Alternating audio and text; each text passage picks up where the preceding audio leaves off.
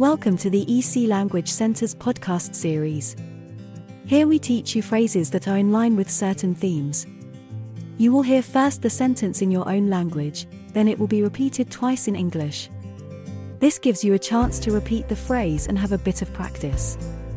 There are 10 phrases in each episode. Aqui estão 10 perguntas que você pode considerar fazer ao chegar em uma nova cidade.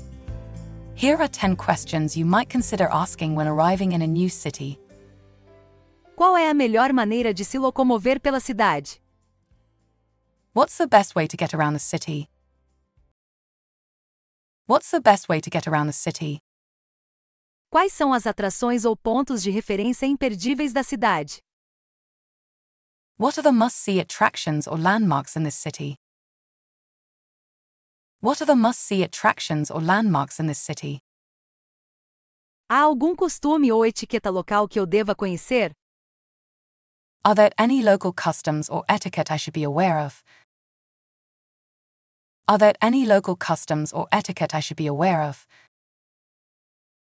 Onde posso encontrar boa comida local? Where can I find good local food? Where can I find good local food? Há alguma área da cidade que eu deva evitar, especialmente à noite? Are there any areas of the city I should avoid, especially at night? Are there any areas of the city I should avoid, especially at night? Há algum evento, festival ou comemoração local acontecendo durante minha estadia? Are there any events, festivals, or local celebrations happening during my stay? Are there any events, festivals, or local celebrations happening during my stay? Qual é o melhor lugar para comprar lembranças ou artesanato local? Where's the best place to shop for souvenirs or local crafts? Where's the best place to shop for souvenirs or local crafts? Você pode me recomendar algum bairro ou área boa para me hospedar? Can you recommend any good neighborhoods or areas to stay in?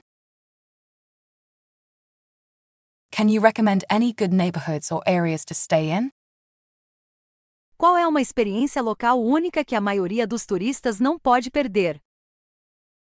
What's a unique local experience that most tourists might miss out on? What's a unique local experience that most tourists might miss out on? Onde fica o hospital ou a farmácia mais próxima? Where's the nearest hospital or pharmacy?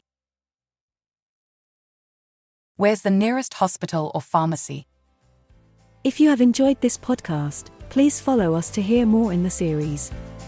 Visit www.ecenglish.com for a list of our courses.